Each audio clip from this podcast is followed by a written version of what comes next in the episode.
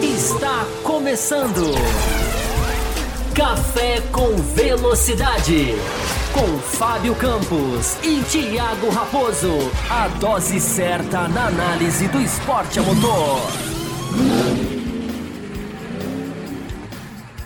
Para você que nos ouve no cafécomvelocidade.com.br ou para você que nos assiste no Café com Velocidade no YouTube, no nosso canal no YouTube, sejam muito bem-vindos a mais uma edição do seu programa, do seu podcast semanal sobre Fórmula 1 pré-Hungria. Temos alguns avisos para dar hoje aqui. Avisos já foram antecipados, mas a gente vai bater na tecla sobre sorteio, um certo sorteio que vai vir aí semana que vem. A gente vai bater nessa tecla hoje aqui e mais algumas outras coisas, mas vamos falar muito também sobre Hungria, ah, coisas que vão vir aí com esse resultado da Hungria, caso aconteça, que a gente está prevendo e muito possivelmente vai acontecer. Tem formato novo de qualificação que a gente já esbarrou, mas enfim, agora chegou a Hungria. É hora da gente falar mais um pouquinho sobre o assunto. Falar um pouquinho mais sobre Ricardo, a saída do De Vries e o Ricardo chegando. A gente bateu um pouquinho mais nessa tecla, até porque, né, enfim, mais notícias saíram e foram divulgadas, mais reflexões foram feitas desde o Além da Velocidade na quinta-feira, quando o Fábio Campos tratou muito bem do assunto, até essa segunda-feira. E, enfim, tenho certeza que vai ser mais um ótimo programa aqui pra gente discutir e debater sobre a Fórmula 1, esse esporte que tanto nos cativa. Fábio Campos, seja muito bem-vindo. Antes de mais nada, olha, hoje você tá tomando alguma coisa diferente. Acho que era um suco, né? Tinha. O de sempre, o de sempre. Achei que era uma escola, uma latinha amarela, você tá bebendo cerveja. Tá Aí depois eu vi que era só um suco. Mas seja muito bem-vindo, Fábio Campos, pra gente já começar a discutir, falar. Daqui a pouco a gente dá os secados que a gente tem que dar. Vamos engrenar logo a, a sétima, oitava marcha aqui pra gente começar a falar. Mas sobre, enfim, a importância desse resultado da Hungria, caso a gente veja aí mais uma vitória da Red Bull em termos de recordes e tudo mais. Que, que a gente pode, enfim, falar sobre isso? Se aconteceu o que provavelmente vai acontecer no Grande Prêmio da Hungria, seja muito bem-vindo. Olá para você, Raposo. Olá para todo mundo que está aqui, começando, né? Mais uma edição, muita coisa para a gente falar, muita repercussão ainda para a gente é, mergulhar, né? Depois de tudo que aconteceu semana passada, a gente ainda tem, né? É, análise para fazer, né? Já pedindo aqui, já está aqui na tela, inclusive, né? O like antes de tudo para começar o primeiro recado. Like é importantíssimo, independente de superchat, independente de meta, que a gente vai falar daqui a pouquinho, independente da questão do ingresso. Semana que vem tem sorteio, daqui a pouquinho o Raposo vai dar os detalhes, ingresso do GP do Brasil. Vamos começar, né? Vamos engrenar. A gente está vivendo um momento muito. É, se, se, na Inglaterra, se no pós-Inglaterra, Red Bull ficou em segundo plano, por razões óbvias, né? Porque foi, foi até legal que acontecesse, né? Pelo fator novidade, o fator McLaren, o fator que aconteceu na Inglaterra, que a gente vai falar sobre isso também, né? As desafiantes como vem para a Hungria, se é que dá para prever alguma coisa, mas dá para analisar de alguma maneira ou de outra. Agora a atenção passa a ser a Red Bull, porque a gente está entrando num momento, não vou aqui querer adiantar muito, porque vai ser o tema, acho que vai ser o primeiro tema que a gente vai entrar. É, a gente está entrando num momento em que as estatísticas ou os recordes passam a ser recordes muito importantes, passam a ser recordes é, agudos, assintosos, recordes que refletem coisas que a gente precisa refletir sobre elas. Então a gente vai iniciar o programa falando sobre isso, porque tem estatísticas que vão ser servindo meio como um armap, né, para usar uma expressão do automobilismo. Estatísticas que vão construindo, vão crescendo. Tem uma hora que a estatística é séria. Tem uma hora que a estatística tem impacto, muito mais do que livros de história, muito mais do que meros números num site. E é isso que a gente vai pegar. É isso que a gente vai entrar também, porque o Grande Prêmio da Hungria pode ser uma prova histórica, para o bem ou para o mal. Muito bem, Fabio Campos, muito bem. Para a gente já começar rapidamente, eu quero que você só fale para a gente sobre metas. E daqui a pouco a gente fala sobre programas de apoio e tudo mais, de sorteio. Mas vamos só falar sobre metas para a gente já começar a engrenar no, no assunto do programa. É, pois é, rapaz. A gente tem começado o mês de julho aí. Muita gente já está no dia 17, né? A gente já virou a metade e estamos indo muito bem com as metas. Já tem gente mandando superchat aqui. Vamos bater a meta, por favor, querendo mais. E a gente procura sempre recompensar, né? Então a gente faz uma meta sempre na segunda-feira, a gente faz uma meta mais baixinha, mais light, né? O cara tem a semana toda pela frente aí, tá com cabeça quente, ansioso pela corrida, a gente baixa a meta lá de 15 superchats ou 12 pix, quem chegar primeiro, quem atingir primeiro. Já já eu vou colocar o pix aqui na nossa tela. É... Brasileiro, membro novo, não tô entendendo nada. Enfim, às vezes renovou, às vezes mudou de faixa, enfim, mas é, é sempre... Mudar de faixa não tem jeito, né? Porque já é na faixa principal. Mas enfim, depois a gente entende aqui direitinho. A chave Pix já está aqui na tela para você fazer. Você pode se tornar apoiador via Pix também. Ah, quero apoiar o café mensalmente, quero fazer via Pix. É, é só entrar em contato com a gente, a gente ah, marca direitinho o dia que você quiser, na faixa que você quiser. Então, Raposo, está lançada a meta aí para você começar de, de 15 superchats ou 12 Pix. Lembrando que um Pix é um superchat. Né? Então, é se chegar aos 12 Pix, mas se tiver 12 Pix e uh, 3 superchats, conta como 15 no final das contas nessa chave aqui que tem ajudado muito a gente. Pessoal tem dado uma força. Quinta-feira foi legal. Teve live extra e essa é a grande recompensa, né? A gente vai fazendo live extras à medida que a gente vai batendo as metas, né? Além de estender alguns conteúdos também, dependendo aqui de como a gente estiver. Muito bem, Fábio Campos. O ano, Fábio Campos, era 1988, Senna e Prost na McLaren, uma McLaren também do outro mundo. A diferença é que ali nós tínhamos dois pilotos, né, que meio que alternavam vitórias. E aquela McLaren chegou a 11 vitórias consecutivas, né? Então, um, um, feito que a gente até viu outras eras de dominância não conseguir bater, passar por esse recorde. E que foi igualado, né? Na, no Grande Prêmio da, de Silverstone, a Red Bull também chegou nas 11 vitórias. E se vence agora na Hungria, vai para 12 vitórias, Fábio Campos. O que, que a gente pode começar a falar, debater e a discutir sobre esse assunto? Pois é, Raposo, a gente tem não só o recorde de 11 vitórias, né? Porque esse vai ser. Esse já foi igualado e pode ser superado finalmente na, na Hungria. Mas existe também, Raposo, um que não, uma, é uma estatística que não é muito. É não é muito um recorde, embora seja, não sei exatamente definir, que são as 20 vitórias em 21 corridas. Né? A, que é o que a Mercedes fez. Também pegando, claro, pegando né, o final de uma temporada e o começo de outra. O 20 em 21 que a Red Bull tem hoje pode passar a ser 21 em 22. Isso não tem precedente. Aí não tem precedente. Se ela hoje está num lugar que tem precedente, se ela ganhar o GP da Hungria, ela vai fazer um número tão forte, porque 22 vitórias em 23 corridas é, é, é, é massacre. É massacre, não é casualidade, não é como já aconteceu em outros campeonatos, que você tem pelo menos ali um, um cheiro de outras equipes. É, é, é um massacre absoluto. E, a, e o, o, o, o, recorde da McLaren, as 11 vitórias seguidas, esse é mais simbólico, né? Esse é mais estrondoso, esse envolve esse pedaço da história, porque além de tudo vai se tirar, vai se destronar, entre aspas, pelo menos estatisticamente, claro que eu estou falando estatisticamente agora, vai se destronar a McLaren dos sonhos, a McLaren que marcou uma época, a McLaren que que faz parte do, do, do, do, digamos assim, da liturgia da história da Fórmula 1. Né? Vai se, vai se pegar essa McLaren e empurrá-la para o lado, que dá licença, que eu vou passar. Então isso tem um barulho, né? isso tem um peso. Não é 11 vitórias seguidas de uma equipe qualquer, de uma da própria Red Bull, ou da Mercedes, que é uma, é uma era também menos charmosa de domínio. Não, você vai lá atrás, você vai pegar a Red Bull, você vai acertar, a, a, a Red Bull vai acertar a chamada grande McLaren. E 12 vitórias seguidas vão ser 12 vitórias seguidas. Né? Por mais redundante e, repetitivo e pleonasmo, tudo, tudo que você queira colocar. Né?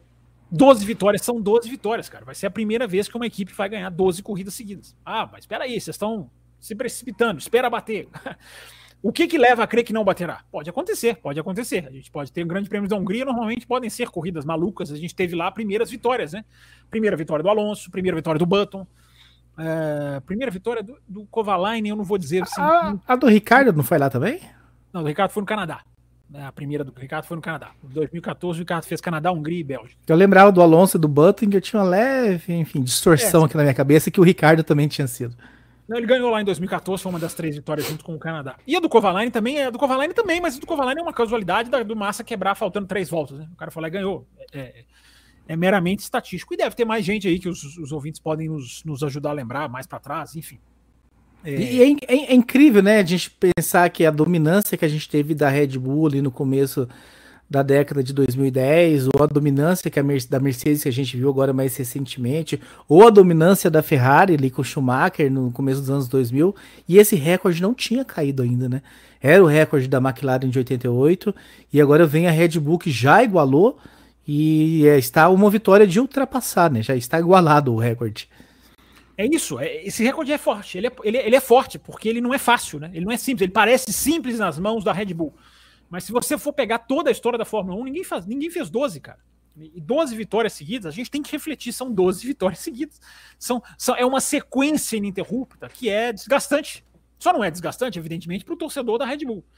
Né, que pode, pode, eu sempre falo aqui, né? Pode curtir, pode comemorar, pode vibrar, pode se preparar, pode celebrar, pode tirar uma onda nas redes sociais. Mas tem que entender que a gente tem que discutir isso. Isso é um ponto para ser discutido. Porque são esses recordes, tanto o que para mim é mais forte, mais poderoso, mais potente, que é o 21 em 20. Quer dizer, 20 em 21, né? Que, ele tem, que ela tem hoje. Ela tem 20 em 21. Ela vai passar a ter 21 em 22. Ela vai ser a primeira na história. Isso é, isso é o sinal da repetitividade, por mais que isso esteja óbvio. É o sinal da repetitividade, é o sinal do, de, um, de um domínio muito desproporcional. Por isso que eu falo, são recordes que não são legais de se ver bater. Tem gente que não entende isso e vai morrer sem entender. Mas tem gente que entende, né? E a gente está tentando falar para esse pessoal, né? Esse é, segundo, é, é, esse segundo, é, chegar numa marca dessa. Esse segundo recorde que você está falando, como que é ele novamente? Eu não, entendi ele muito bem. Eu acho que eu não peguei ele ainda. Eu estava concentrado 20 nas vitórias em 21 corridas. 20 em 21. Isso que eu tô dizendo. Certo. E aí você vai pegar as últimas, você vai pegar as 10 últimas do ano passado. Da, das 11 últimas do ano passado, eles ganharam 10. E das 10 primeiras desse ano, eles ganharam 10. Então eles têm 20 em 21. É até bom você colocar, porque às vezes o ouvinte também não entende. E é bom a gente dar essa... E o recorde anterior era? Ele tá empatado com o da Mercedes, que conseguiu entre, entre 15 e 16 a mesma coisa. 20 em 21. É, foi, foi até onde a Mercedes chegou. Então ele é um recorde mais simbólico, ele é um recorde quebrado, Sim. né? Ele é um recorde que une, mas ele é um, mas ele é uma coisa da prática. Ele é uma coisa que a gente sente na prática. É aquilo que eu falo, né? Automobilismo é percepção. É, e essa percepção desses recordes é, são muito fortes, os dois. Né? As 12 vitórias seguidas são 12 finais de semana seguidos assistindo, sentando de frente à televisão e vendo os caras ganhar. Nem, é, eu, nem, eu nem teria, eu nem Digo. teria, Fábio Campos, problema com 11, 12 ou 15 ou 20 vitórias da Red Bull seguidas, desde que nós tivéssemos uma corrida boa, uma disputa pela, pela liderança, uma alternância de liderança e que no, no fim, eventualmente, o Verstappen ou o Pérez fosse lá e vencesse. A questão é que a gente não tá tendo isso também, né? Eles estão nadando de braçada e, enfim, estão sendo corridas em termos de disputa por vitória ou liderança de corridas bem, bem, bem chatas ou enfim sem emoção nenhuma. A Superbike, né, aconteceu muito isso um ano em que o Jonathan Ria vencia tudo, mas tinha uma disputa ferreira. A MotoGP, a gente viu isso na MotoGP também, mas na, Super, na Superbike eu acho que ficou bem mais, enfim, nítido isso, em que o Jonathan Ria venceu uma sequência de corridas, mas sempre ali brigando com Biagio ou com Tom Sykes, ou enfim, com qualquer outro dos pilotos que estavam lá brigando com ele. Então era uma delícia assistir as corridas. E o Ria vencia todos. Às vezes na última curva ele vinha ali lado a lado e vencia, quase que no Photoshop ali, mas vencia. Se estivéssemos acontecendo isso na Fórmula 1, eu acho que eu não estaria tão incomodado. Talvez estaria um pouco. Não, tô, não estou falando que eu estaria completamente sem incômodo nenhum. Mas não estaria tão incomodado quanto eu estou hoje. Sendo tantas vitórias da Red Bull e sem a menor possibilidade de, de ter uma disputa por essa vitória, essa, essa briga pela essa, enfim, por esse número. É, isso que você está falando tem todo sentido, né? Porque é o um negócio da percepção, né? É, é, é, o grande prêmio da Inglaterra. Você citou a MotoGP, a MotoGP é um grande exemplo disso, né? A maioria dos anos do domínio da era do Mark Marques eram anos de ótimas corridas. Uh, nos últimos já menos, né? Hoje já tá, hoje é outro problema que a, que a MotoGP tem que enfrentar. Mas enfim, o Grande Prêmio da Inglaterra é isso que o Raposo falou. É, ele é um retrato disso. O Grande Prêmio da Inglaterra foi mais uma vitória da Red Bull. Foi mais uma vitória quase que sem contestação, embora tenha tido aquele sabor, aquela miragem da largada. Foi uma miragem, mas foi uma miragem deliciosa. Todo mundo sabia que era uma, uma miragem, mas todo mundo curtiu ver a miragem. Qual miragem? O Lando Norris passando o Verstappen. É, mesmo, que a gente, mesmo sabendo que ele não ia ficar muito tempo ali. É, e o Grande Prêmio da Inglaterra, ele é o símbolo disso que o Raposo coloca. Ele é uma corrida que teve vitória da Red Bull de novo, mas ele é uma corrida que teve, é, foi uma corrida que teve sabor, teve um fator novidade. Por quê? Porque teve uma McLaren, teve uma, uma, uma, uma, uma digamos assim, uma, uma equipe nova se colocando, pelo menos ali no pelotão do meio. Então é percepção, né? Automobilismo é percepção. E esses recordes vão atenuar a percepção. Esses da Hungria. Esses que virão na Hungria, que podem vir na Hungria, que devem vir na Hungria. Eu sei que a gente pode estar falando que a Red Bull não ganhar, mas não invalida isso que a gente está falando. Só de estar na beira desse recorde, o significado do que a gente está dizendo aqui, eu acho que é isso importante o ouvinte entender. O significado do que a gente está dizendo. Nós não estamos dizendo que o recorde já está batido, embora, como o Raposo disse, A chance é muito pequena de acontecer alguma coisa, mas corridas são corridas, né? O cara bate, pode chover, o cara roda, enfim, pode ter um probleminha. É, não, é, não, é, não é dar como garantido, mas a força desses recordes, o simbolismo desses recordes, né? Que aí o Verstappen vai caminhar para a sétima seguida, né? E esse ainda não está no recorde, mas vai ser a sétima seguida dele. Mas ele já vai mirar lá as nove, né? Que também é um recorde muito assintoso. E eu tô subindo, Raposo, inclusive nessa terça-feira eu tô subindo no meu Twitter, republicano, né? Uma, uma imagem, um gráfico, né? Feito. Ah, não me lembro quem fugiu aqui agora, quem foi. Enfim, mas vai estar tá, vai tá lá no Twitter para ver quem foi. É, que mostra as diferenças após 10 corridas do primeiro para o segundo. Então você tem menos, mesmo, perdão, mesmo nos anos Mercedes, você tem as diferenças dos primeiros para os segundos muito mais apertadas ou muito menos é, é, extensas do que essa. Ver? Eu vou até abrir aqui, Raposo. Está bem rapidinho na minha mão aqui. Eu vou abrir aqui. É, só para só o ouvinte entender o que eu estou falando. Depois eu vou publicar lá no Twitter. Já está programado para subir. Por exemplo, 2014, 10 corridas, a diferença do Rosberg, que estava na frente para o Hamilton, era 14 pontos. 2015, do Hamilton para o Rosberg, era 21. 2016, era um ponto a diferença. 17, era um ponto a diferença. É, oito pontos em 2018. O Vettel era líder para o Hamilton. É, oito pontos em 2021, né? O ano mágico da disputa de tabela, né? Hamilton versus Verstappen. Oito pontos. E a gente tem 99 esse ano. Então o gráfico ele é assintoso, porque ele mostra o Pérez lá atrás. Foi 34 o ano passado e 99. Então é, é, há domínios e domínios, né? Há domínios e domínios, porque você tem ali mesmo. Quando se consolida um título, as pessoas talvez tendam a achar, pronto, mais um título quer dizer que rapou tudo, né? Colocou tudo no bolso. Não é necessariamente assim. É, você tem títulos com disputa, você tem títulos que pelo menos vão, vão um pouquinho mais longe, coisa que ninguém conseguiu, muito menos o Pérez. Conseguiu que a expectativa era o quanto que o Pérez ia conseguir levar o sonho, que seria só um sonho, também era uma miragem. Mas esse gráfico ele é absolutamente, absolutamente é, é, é claro e nítido no que ele mostra. É, é, é um domínio muito acentuado e é o domínio, para devolver para você, Raposo, é o domínio no ano mais inadequado da história da Fórmula 1, talvez, né? Porque é o domínio que, se não viesse nesse ano, a gente teria uma, a imprevisibilidade que a gente vai chegar quando a gente for falar do segundo, maravilhosa, coisa que a gente já discutiu aqui. Então, o domínio, além de tudo, isso é claro que é só uma curiosidade, não é nada contra a Red Bull, nem contra ninguém. É, o domínio ele cai no ano mais, mais inapropriado que ele tinha para cair. Porque é no ano que, se não existisse o domínio, o que tem para trás dele é, é, é, fantástico, é sensacional. Mas não, não alivia o domínio. Né? Diminui, talvez, a percepção, mas não alivia o domínio. O brasileiro está perguntando aqui no chat, né? Se alguém sabe a Mercedes, quanto que ela tem em seguida, né? Eu olhei aqui, a Mercedes tem 10 seguidas, do Japão 2015 a Rússia 2016, são, são 10 vitórias consecutivas. É, ela repete 10, 20 em 20, é, a Mercedes também chegou a 20 em 21. Ela né, tem três vezes 10, né? Em 2016, 2018 e 2019, ela tem essa sequência de 10 uh, ah, na, na, sequência. Então, é, é, o número da Mercedes.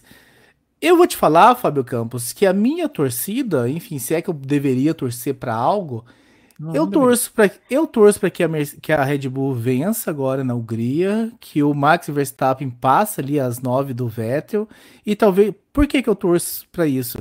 Para pôr o dedo na ferida. Eu tenho receio de que se houver uma quebra, se uma Ferrari ou uma Aston Martin ou até mesmo a Mercedes vença agora na Hungria e não bata o recorde, e se daqui a pouco acontece algumas situações de que passe um pano, de que a temporada tá normal, que tá tudo ok, enfim. Eu, eu preciso que a aberração seja muito gritante, com a expectativa de que alguém vai perceber de que algo vai acontecer. Eu tenho receio de que se não for gritante, se não for vergonhoso as corridas da temporada e bater todos os recordes, de que podem criar uma narrativa de que não, enfim, não é bem assim e que nada aconteça para 2024. Então, assim, não é que eu estou torcendo pro Verstappen ou pra Red Bull. Eu estou torcendo para que alguma coisa aconteça. E eu acho que para alguma coisa acontecer, a gente precisa que essa aberração grite, para que a imprensa internacional e nacional perceba e faça barulho e não acha que, que não acha que é normal e que se discuta, e que se fala, e que se proponha, e que alguma coisa seja feita para que a gente tenha, para que a gente salve 2024 e 2025. Ah, pô, mas aí, cara, eu acho que assim, é, a gente depende do que representa, né? O, o, o, o domínio da Red Bull, né? É, eu não gosto de cair de ir para o caminho, cara, do quanto pior melhor. É preciso ficar pior para melhorar. Eu não gosto, porque aí você está torcendo para ir para baixo, né? É, eu acho que está escancarado. Está escancarado, independente do, do, que os números vão dizer. A gente até discutiu isso aqui numa quinta-feira, eu acredito. Não lembro se foi o Brasileiro, se foi o Carlos. É, essa questão do, do, do ganhar todas se ela ganhar todas, você vai reforçar um impacto negativo. Mas aí a gente vai torcer para ganhar todas. Eu quero ver outras equipes ganhando. É, é legal para o campeonato, independente de que você torça, de que você queira que, que aconteça. Se ganhar todas, se a Red Bull ganhar todas, não vai ser bom para a Fórmula 1. Não vai ser, cara. Não adianta as pessoas chiarem. Não vai ser. Não vai ser uma, uma publicidade positiva. Vai ser uma publicidade negativa. Porque a gente tem que pensar sempre, eu sempre falo nas quintas-feiras, né? Aqueles caras que não são o, o, aquele, o fã abnegado, aquele que vai aquele que vai é é, é, é, é, assistir de qualquer maneira, aconteça o que acontecer. Não, existe aquele cara que está no meio do caminho. Ah, será que eu assisto? Eu estou gostando disso aí, mas, poxa, tem outras coisas para fazer, o calendário é grande, será que eu vou? Será que eu. a gente tem sempre que pensar nesses níveis. E não é positivo. Não adianta as pessoas acharem que é positivo. Não é. Claro que é mérito da Red Bull, é sempre importante a gente deixar isso claro, né? Para aqueles torcedores que são cegos e que não entendem análise crítica. É mérito da Red Bull, é, é, dominador, o carro é um super carro, a gente analisa o carro, a gente estuda o carro da Red Bull para entender. Uh, mas isso não quer dizer que é bom para o esporte. É, é, simplesmente fazer essa separação. Então a gente está. Por que, que a gente está falando sobre isso hoje? Porque a gente está nas vésperas de uma marca muito. Algumas marcas, né? Essas duas, para mim, são muito fortes.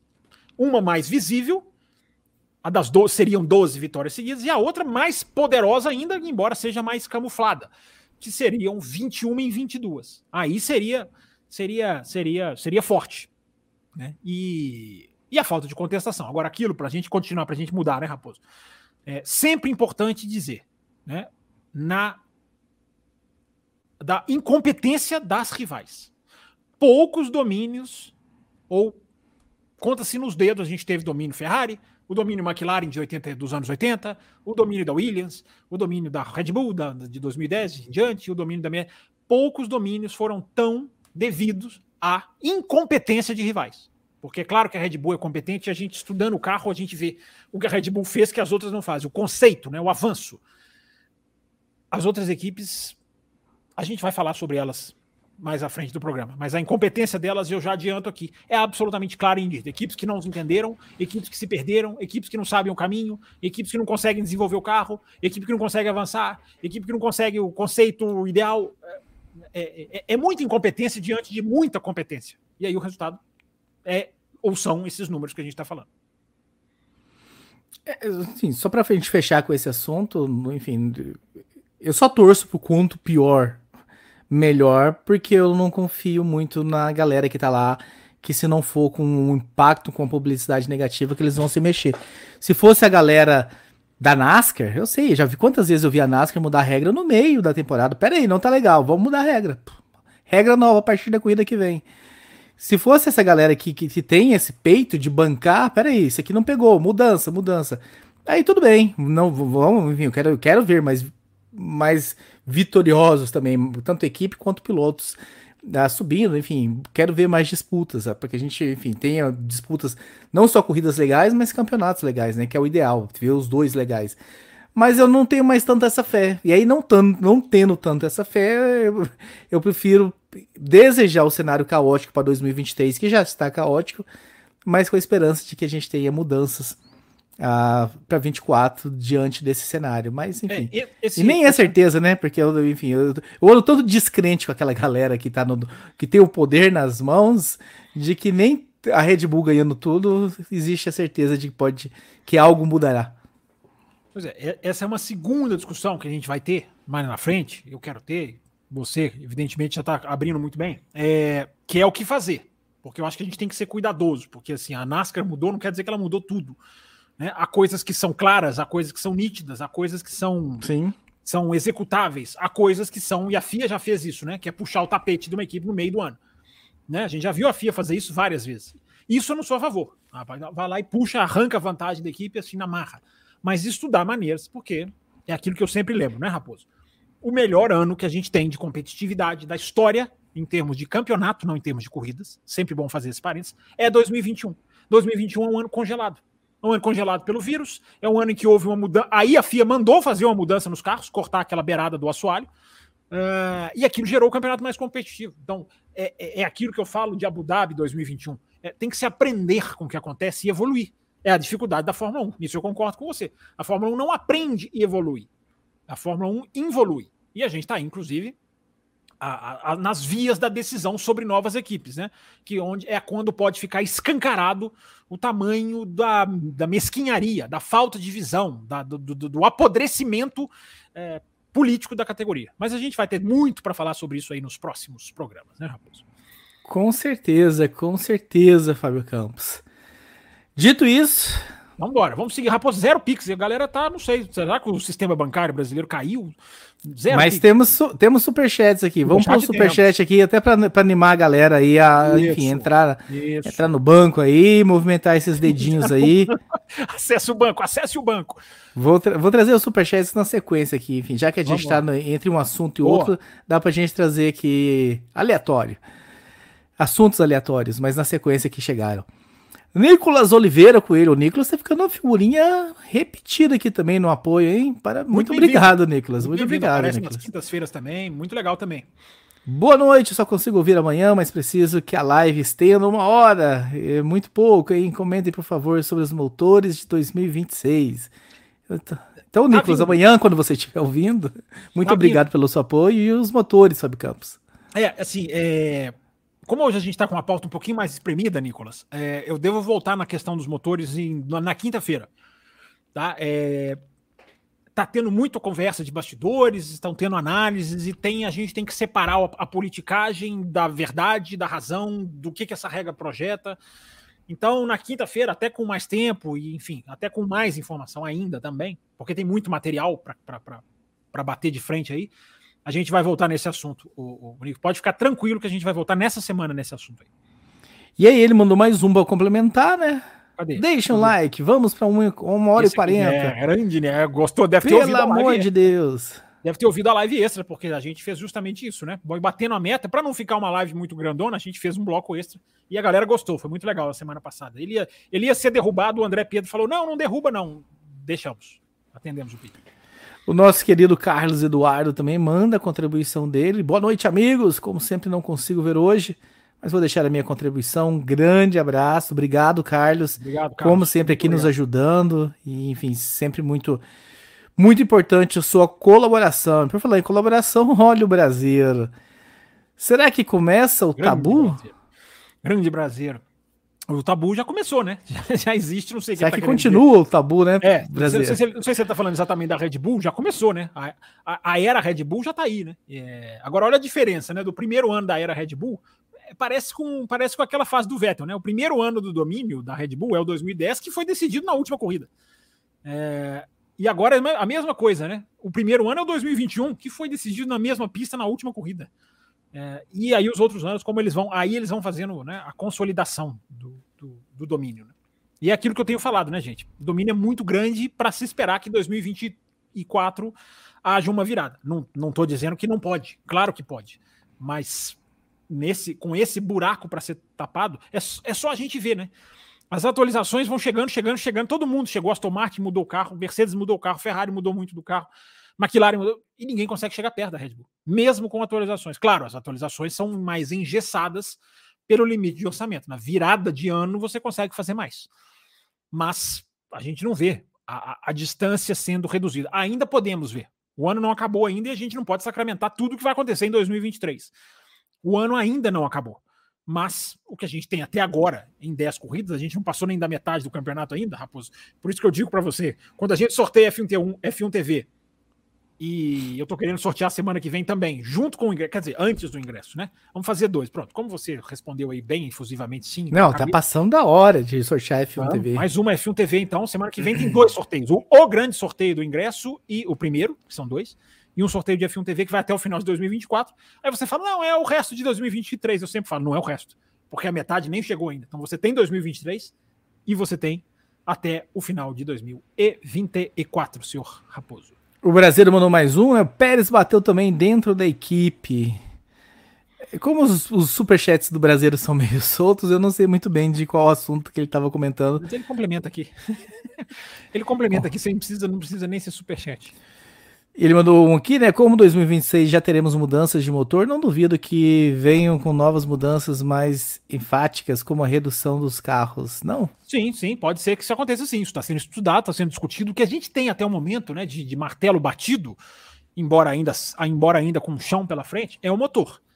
É, o carro vai mudar, o carro tem que mudar. O carro é certo que ele vai mudar. Isso aí é certo. Agora, para qual lado ele vai mudar? Eles vão levar o lado de 2026 para um lado mais competitivo? Eu vou dizer uma coisa aqui que vai deixar muito, muito torcedor da Red Bull, pode deixar muito torcedor da Red Bull revoltado. Mas é simplificação do assoalho, por exemplo. Você pode fazer uma simplificação do assoalho. Você tem a Red Bull tem total condição de fazer melhor do que as outras, como faz. É, mas você fazer uma mudança nesse nível é uma mudança que pode sim favorecer a competitividade. É, então, por mais que as pessoas tenham frio na espinha, é saber aonde atacar. O que mudar em 2026 para melhorar não só a ultrapassagem, a capacidade do carro de seguir um ao outro, e vem aí um outro pneu, né? Antes, em 2025, tem um outro pneu se a Pirelli não for aprovada. Porque se for a Bridgestone, é, muda tudo para 2025. Se for a Pirelli, é, ok, é, aí é continuidade do processo. É, então, Raposo, tem tudo isso, né? O pneu vem antes, o pneu vem em 2025. Ajuda a gente a entender, Fábio Campo, a, a, o cronograma das coisas. Quando vem a definição se temos nova equipe e quando vem a definição dos pneus. A nova equipe deve vir a qualquer momento. Até o final do mês é esperado. Era para ter, era ter sido feito em junho, até 30 de junho. Adiaram, comunicaram o adiamento. Né? Adiaram. É... E falou-se até o meio de julho, mas agora o que se fala é até o final de julho. É... Não dá para ficar empurrando muito, porque, por exemplo, o Andretti quer entrar em 2025. Então é muito cedo. Opa, chegou o Pix, Raposo. Piscou o Pix. Até porque o Pix ele chega mais rápido, a gente vê mais rápido. Chegou o Pix, daqui a pouquinho eu vejo quem é. Então, Raposo, 2025 entra um novo pneu, se trocar, se a Pirelli não for aprovada, é Pirelli versus Bridgestone, como eu falei. Uh, e esse, essa, você está perguntando do anúncio, né? Esse anúncio Isso. vem até o final do ano. Esse vem até o final do ano. Ele deve vir antes. Ele deve vir antes. Pode ser que ele venha em julho, em agosto, nas férias da Fórmula 1. Esse não tem um grande prazo, mais um Pix. Esse não tem um grande prazo, não. É, porque é uma coisa muito menos, digamos assim, é uma coisa mais que, que, que dá para fluir, independente do tempo, embora a Bridgestone, se for ela, tem que, tem que correr atrás. O das equipes é mais urgente. O das equipes tinha um deadline oficial que foi prorrogado. O prazo foi prorrogado, não é só o anúncio, é o prazo também foi prorrogado. Enfim, Raposo, então esses são, esses são os deadlines. E o carro de 2026, esse ainda tem margem para ser discutido sem deadline. O motor, sim. O motor já tem ali o martelo batido, vai tirar o MGUH, enfim, vai ser a parte elétrica, vai ser duplicada, o motor vai ser muito mais é, a bateria do que a combustão. Isso está sendo, isso tá sendo discutido, né? Isso, essa é uma das questões de 2026, que a gente vai falar aqui mais para frente. Provavelmente na quinta-feira. Provavelmente não, né? Prometi na quinta-feira, na quinta-feira. Então, esse também não tem deadline, Raposo. O grande deadline é das novas equipes. Esse é o grande deadline, esse é o mais importante, esse é o futuro da Fórmula 1 é, mais, digamos, mais necessário de ser, de ser, de ser feito. Então esse é o que está todo mundo esperando. E por falar em mais importante, Fábio Campos, mais importante na tela para você. Legal, seja muito bem-vindo. É, essa é aquela mensagem que é brilhante os nossos programas, né? Com certeza. Henrique Ribeiro Paz, o pessoal do podcast, tornou um novo membro do, do, do canal, então seja muito bem-vindo. Henrique. Entre. Mande por cafécomvelocidade.gmail.com o seu contato para que você seja, enfim, adicionado nos grupos, enfim, que você possa receber as suas premiações, por assim dizer. Fábio Campos, tem mais superchat aqui, antes de você trazer os pics. Só uma coisa bem rapidinho. Diga. É, as pessoas às vezes apoiam pelo YouTube e não entram em contato com a gente, não passam o número. É importante passar o contato da gente. Se a gente tiver uma atualização de premiação, se a gente tiver uma mudança de promoção, se a gente tiver um aviso para dar para os nossos apoiadores. Então, tem, tem algumas pessoas que apoiam no YouTube, ótimo, beleza. Mas passa o contato para a gente, manda, manda lá no e-mail.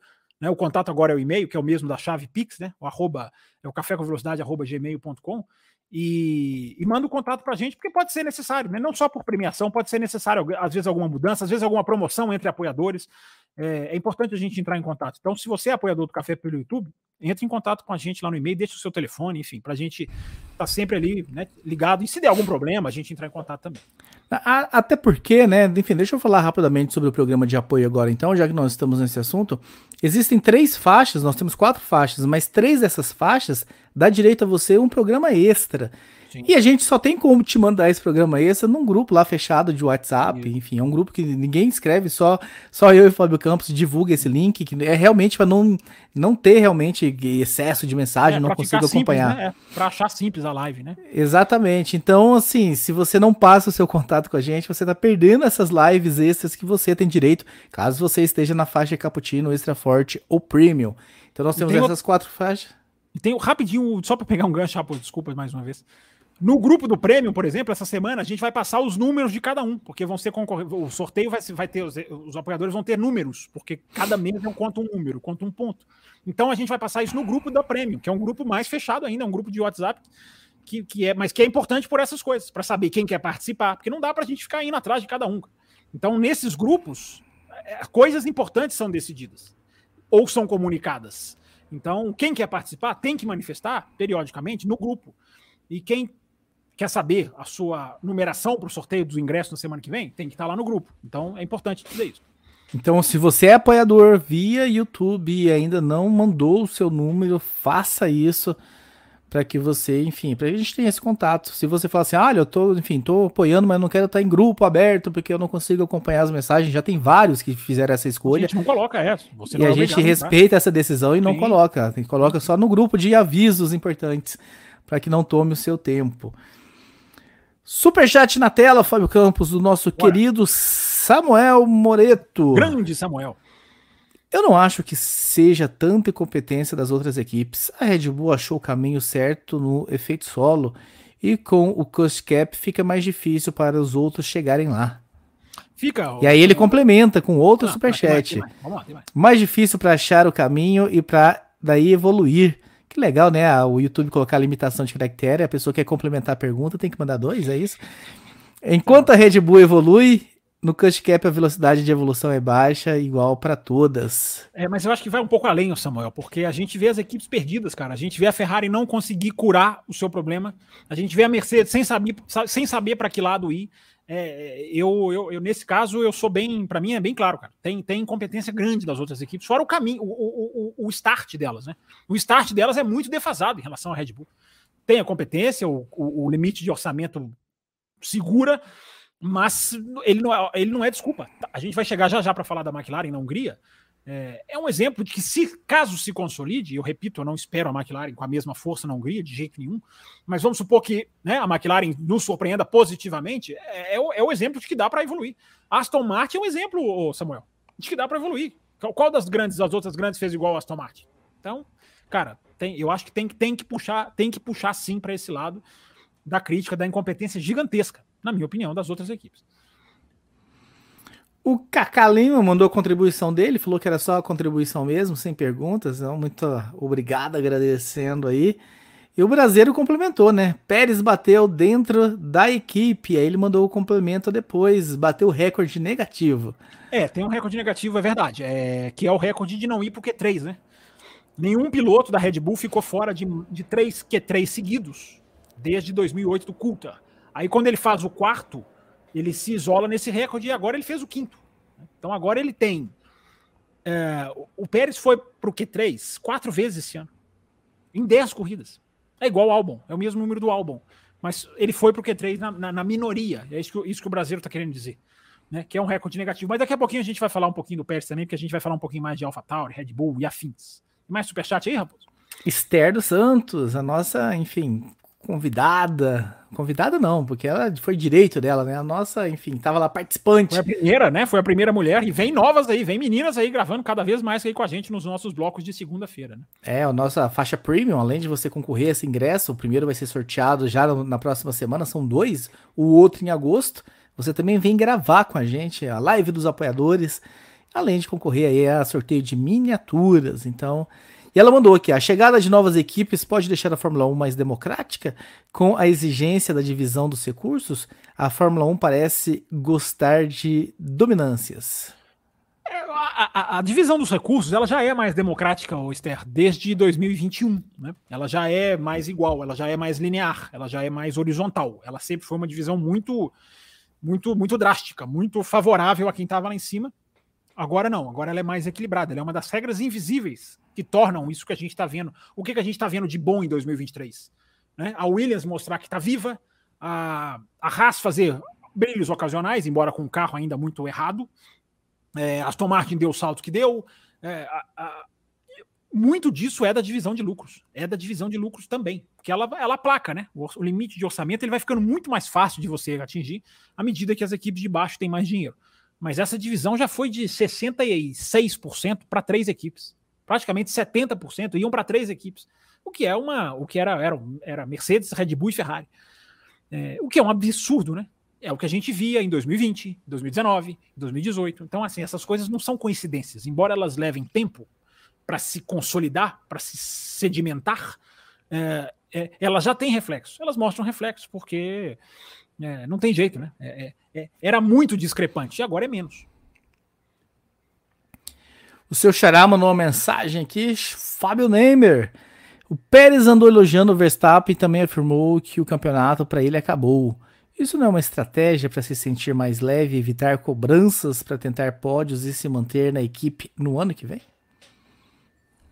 Eu não vi essa declaração do Pérez. Eu acho que é, o, o, psicológico do Pérez é, é, é, é, é uma das questões né, para a gente definir. Né? O quanto do Pérez chegou nesse ponto através do psicológico.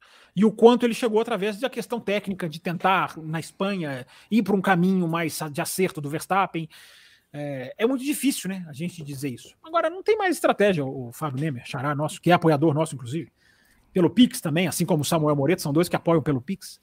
É, o, o, independente do que ele vai falar, ele, o, o Pérez não precisa falar mais para aparecer A, B ou C. O Pérez tem que andar. Né? A frase séria do Pérez, para mim, é a frase dele nessas, abre aspas, né? nessas condições eu tenho dificuldade com o carro, fecha aspas, né? na, na Inglaterra. Nessas condições quais, meu amigo? Né? Condição do frio, né? condição de pista secando, que é, que é grave, né? que é sério, porque a gente teve muito qualify no frio, Canadá, chuva, Espanha, a gente teve muito qualify no frio. Então, essa dificuldade, é, essa é séria, essa é uma declaração séria. Agora, o que ele acha ou não do título, no final das contas, eu acho que não vai mudar muito, né? É, é, tem um fator que a gente vai discutir daqui a pouco que pode mudar muito mais o, o psicológico do Pérez do que essa Isso. declaração. Uh, mas antes da gente passar para o próximo superchat, Campos, só falar que a regra é clara e permite isso que o Samuel colocou aqui. Eu vou ganhar os dois sorteios, F1 TV do ingresso. Semana que vem, um não invalida o outro, né? Aquela coisa, ah, ganhou um, vamos tirar o seu nome do próximo sorteio. Até porque, enfim, são sorteios de faixas diferentes. Uma é da, da Extra Forte, a outra é da Premium. Pode ser que aconteça isso ainda, a gente ter um único nome levando as, a, os dois prêmios semana que vem. A gente é tão bonzinho, Raposo, que quem ganhou as assinaturas de F1 TV até o final de 2023 também estão concorrendo. Porque se ganharem F1 TV, estende, pega a assinatura nova até o final de 2024. Isso é ser muito bonzinho, né, cara? É muito. O café é um café muito bonzinho. E temos aqui o nosso querido João Carlos Novaes, que mandou via Pix. Como tornar o campeonato mais competitivo sem prejudicar quem fez um trabalho melhor, Fábio Campos? Esse, esse é aquela, esse é aquele que vale um. Isso é uma live, né? Essa pergunta dele é uma live inteira, uma hora de discussão. Né? É você ser assertivo, é você pensar na ultrapassagem, é você pensar no esporte, é você pensar, como eu falei no assoalho, por exemplo, dei um exemplo aqui. É, é você pensar numa maneira, é você fazer com antecedência, não é você fazer de uma hora para outra. Né? Dá para você fazer de uma maneira bem feita, mas dá para você mexer. Porque quando, quando se mexeu sem querer, por causa do vírus, de dinheiro, da Pirelli, que não podia, o carro não podia avançar, porque a Pirelli tinha fábrica fechada, não podia avançar com o pneu, o pneu tinha que se, ser prorrogado por mais um ano. Foi lá e se fez uma mexida. E olha, olha como a mexida foi certa. Né? Ela foi sem querer, ou ela não foi sem querer, mas ela foi certíssima. Então, é isso, o, o, o, o João. É, é saber mexer, é saber estudar e, e, e, mexer de uma maneira assertiva. É estudar o carro, cara. Estudar o que está acontecendo, estudar a diferença, estudar onde a Red Bull está ganhando. E a gente já sabe mais ou menos onde é que a Red Bull está ganhando. Então, se a gente sabe, pode ter certeza que a FIA sabe mais do que a gente. Muito bem, Fábio Campos, muito bem respondido aqui as perguntas que nós recebemos até agora. Vamos falar um pouquinho então da troca, né, da AlphaTauri Vamos. do De Vries pelo Ricardo, a situação da Red Bull, após essa notícia da semana passada. Posso começar já? Come... Como eu ouvi o Além da Velocidade Você de ontem para hoje, Nesse canal, você é o chefe aqui, você pode tudo. como eu já ouvi de, on... eu ouvi de ontem para ontem, de ontem para hoje, né, o Além da Velocidade da semana passada, e você tocou muito nesse assunto. Você, você ouviu o bloco extra também ainda não? Tá, tô no meio dele. Tá no- ele eu não terminei ainda. Tô no meio dele. Ah, eu torço muito, não é que eu torço contra, né? É, é porque você já tem uma opinião do Ricardo bem, bem, bem, bem, bem É, certa, eu né? tenho essa opinião, mas assim, eu, eu ficaria feliz de chegar aqui e falar que, nossa, eu errei. Enfim, assumo, eu não acreditava nele. Não é que eu. Sim. Não é Sou, que eu eu, sou, faço eu, questão- sou eu com a McLaren na Hungria, né? Se eu chegar aqui e dizer errei, vou errar, com, vou errar feliz. Não é que eu quero, enfim, agora lutar pelo que eu falei, ou que tô ficar torcendo para que eu não, enfim, para não ter que chegar aqui e fazer minha culpa. Não. Se o Ricardo for bem, eu acho que é ótimo para a Fórmula 1, é um nome realmente que tem uma, que tem uma força. Eu só não acredito. Eu só não acredito. Eu tenho até receio deles.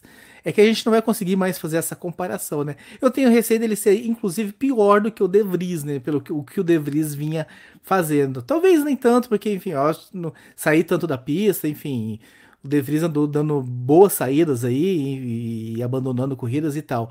Mas eu não acredito, enfim, pelo eu, eu vi o final da Renault tão- não tão bem quanto você, apesar da vitória que ele teve lá, enfim, que ge- gerou toda a história da tatuagem e tudo mais. Mas eu acho que foi muito Pódio, né? Circunstan- pode, pode. Circunstancial pelo que aconteceu naquela corrida. E aí veio a fase da McLaren, realmente terrível. Então, assim, eu desacreditei no Ricardo e eu acho que cada piloto vai chegar um momento, vai chegar o momento em que o Hamilton também vai parar de andar em, alto nível, vai chegar, por incrível que pareça, o dia que o Verstappen também vai parar de andar em alto nível. O como Alonso chegou não, o né? dia pro... O Alonso Oi? parece que não vai chegar esse dia, né? O Alonso parece que não chega o dia, né? É, o Alonso realmente tem tempo que tá, já passou da hora e não.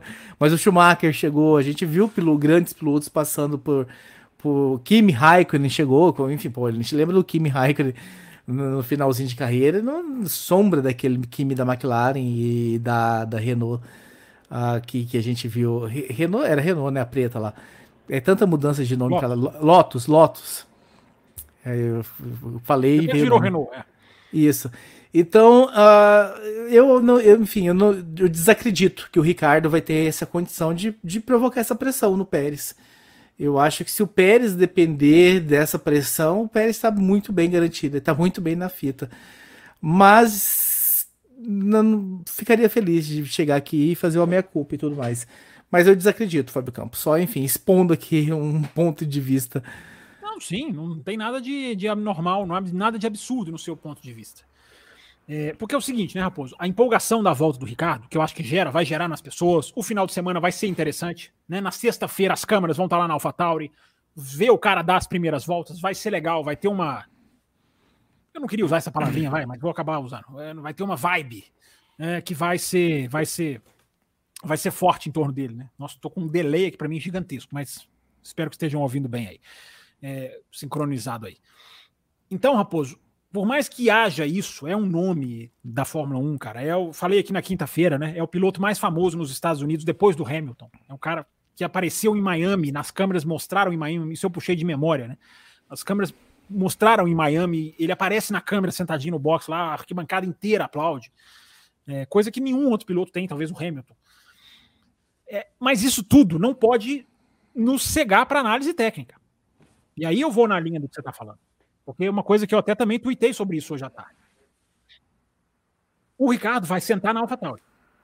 Não é na Red Bull, aonde ele fez o teste e aonde ele fez do simulador. Não é, é na AlphaTauri. É, eu acho, Raposo, que ele não voltaria se não houvesse, isso eu falei também um pouquinho na quinta, ele não voltaria se não houvesse uma, um, um argumento técnico. Alguma coisa viram. Não trariam um cara só para fazer número. Não trariam. É, tem alguma coisa técnica aí. É, agora, ele vai sentar num carro que cada vez mais, e eu vou também voltar nesse tema durante essa semana, seja aqui ou seja lá no Twitter, é, ele vai sentar num carro que tem dificuldades parecidas com que a McLaren tinha. McLaren que ele não conseguiu contornar. O que, que era a dificuldade dele na McLaren? Era a entrada de curva, chamado corner entry. É, a instabilidade do carro ali. O carro se perde ali, e aí ele é obrigado a contornar de uma maneira, e aí ele não consegue a rotação do carro, né, fazer o carro girar na curva. É uma série técnica de passos que ele não conseguiu se livrar na. E ele vai entrar no AlphaTauri que tem assumidamente, né, isso, eu, isso eu pesquisei posso falar com vocês assim, sem medo. A AlphaTauri tem assumidamente, por seus diretores, o Jody Errington é um que eu vou publicar nessa semana lá, a, a, o print da fala dele, é, dizendo exatamente a mesma coisa. Temos uma dificuldade em entrada de curva e não conseguimos resolver. Então existe isso, Raposo, essa parte técnica existe e é muito forte.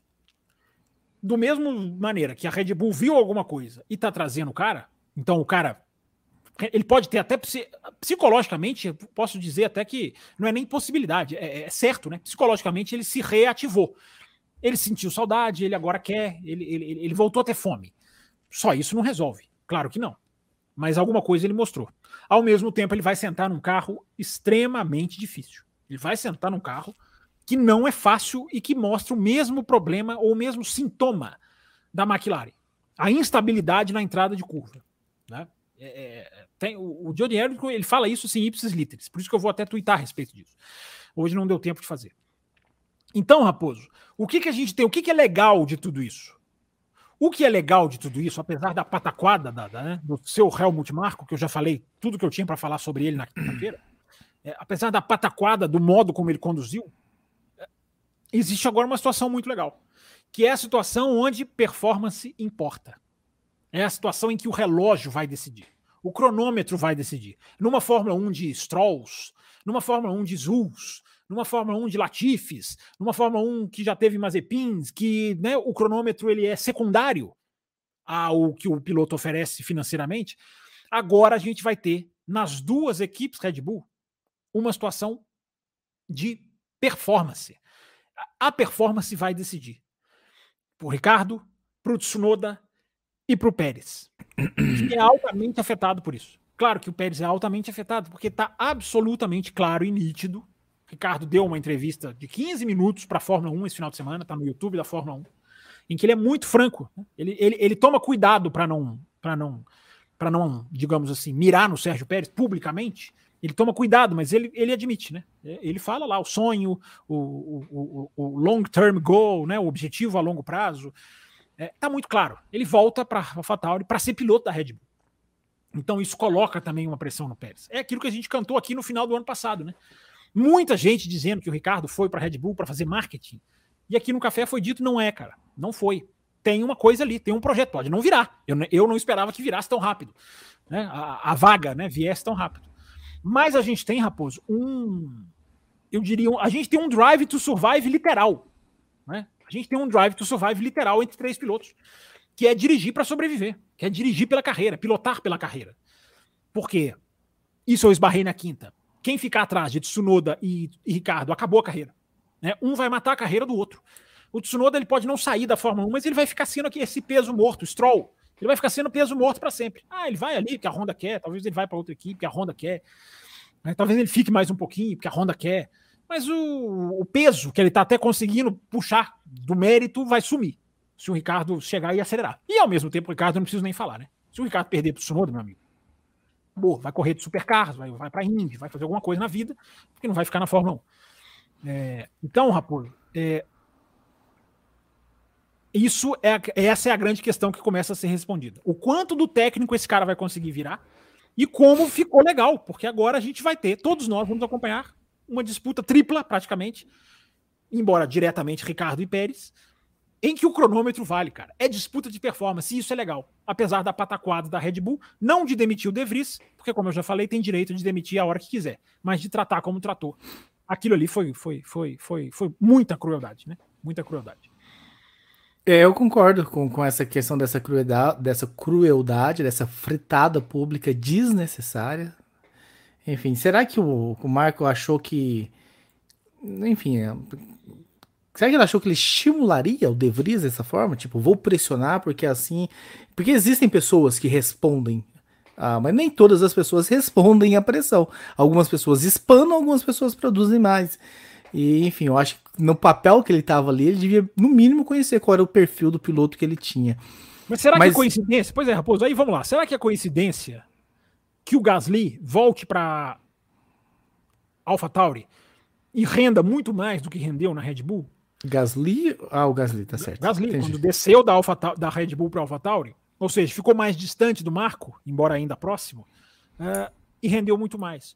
Será que é coincidência que o Albon sai do grupo Red Bull, vai para Williams e renda muito mais? Será que é coincidência que o Carlos Sainz tenha se tornado um piloto muito mais consistente fora das asas da Red Bull? Então, assim, o fato da Red Bull ter três exemplos fortíssimos, o Ricardo é um deles, positivo, de trabalhar um piloto e fazer dele um bom piloto, e o Vettel e o Verstappen, os dois exemplos maiores, o fato da Red Bull ter acertado muito não apaga o fato, porque, porque aí o Helmut Marko ganha carta branca da imprensa, inclusive. Ele ganha carta branca, ele não é criticado, cara. Ele é o todo poderosão lá. Ele manda embora, ele manda, ele critica o cara, ele fuzila o cara publicamente.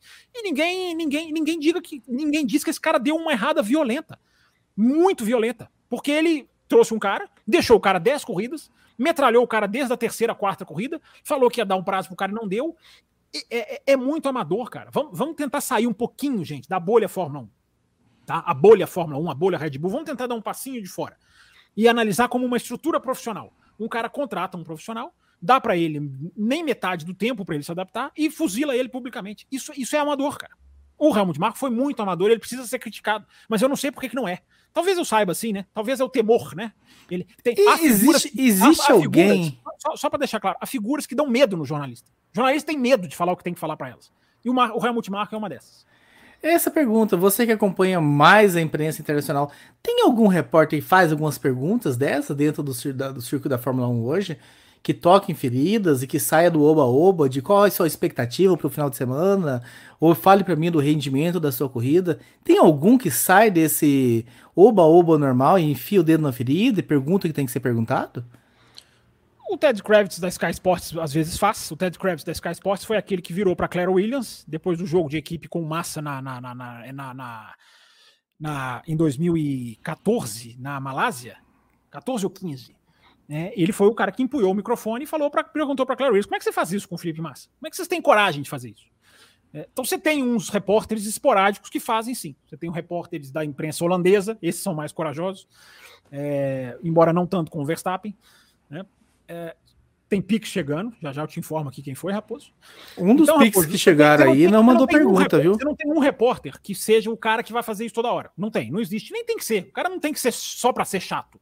Mas tem hora que o cara tem que botar o dedo na ferida. Tem pouquíssimos, Raposo. Vou pegar o gancho do que você falou. Tem pouquíssimos falando o que tem que ser falado agora na questão das novas equipes.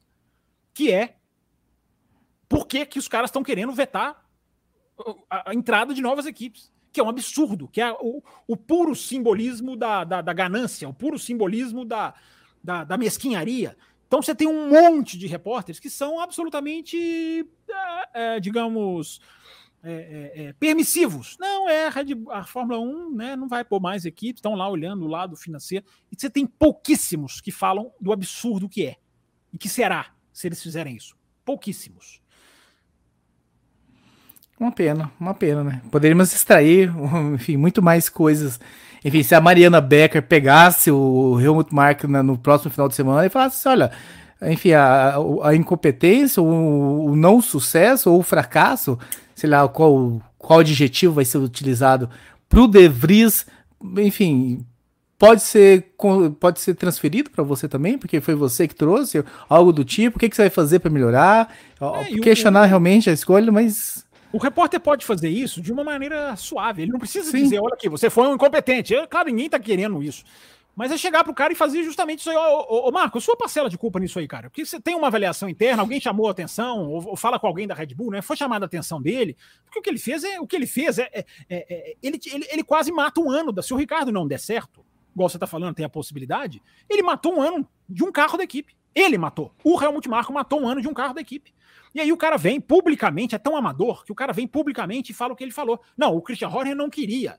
Eu queria, eu estava errado. Cara, olha, olha, olha, olha o nível de, de, de, de admissão de incompetência que é o cara falar isso. Mas ele tem carta branca. Ele fala o que ele quiser.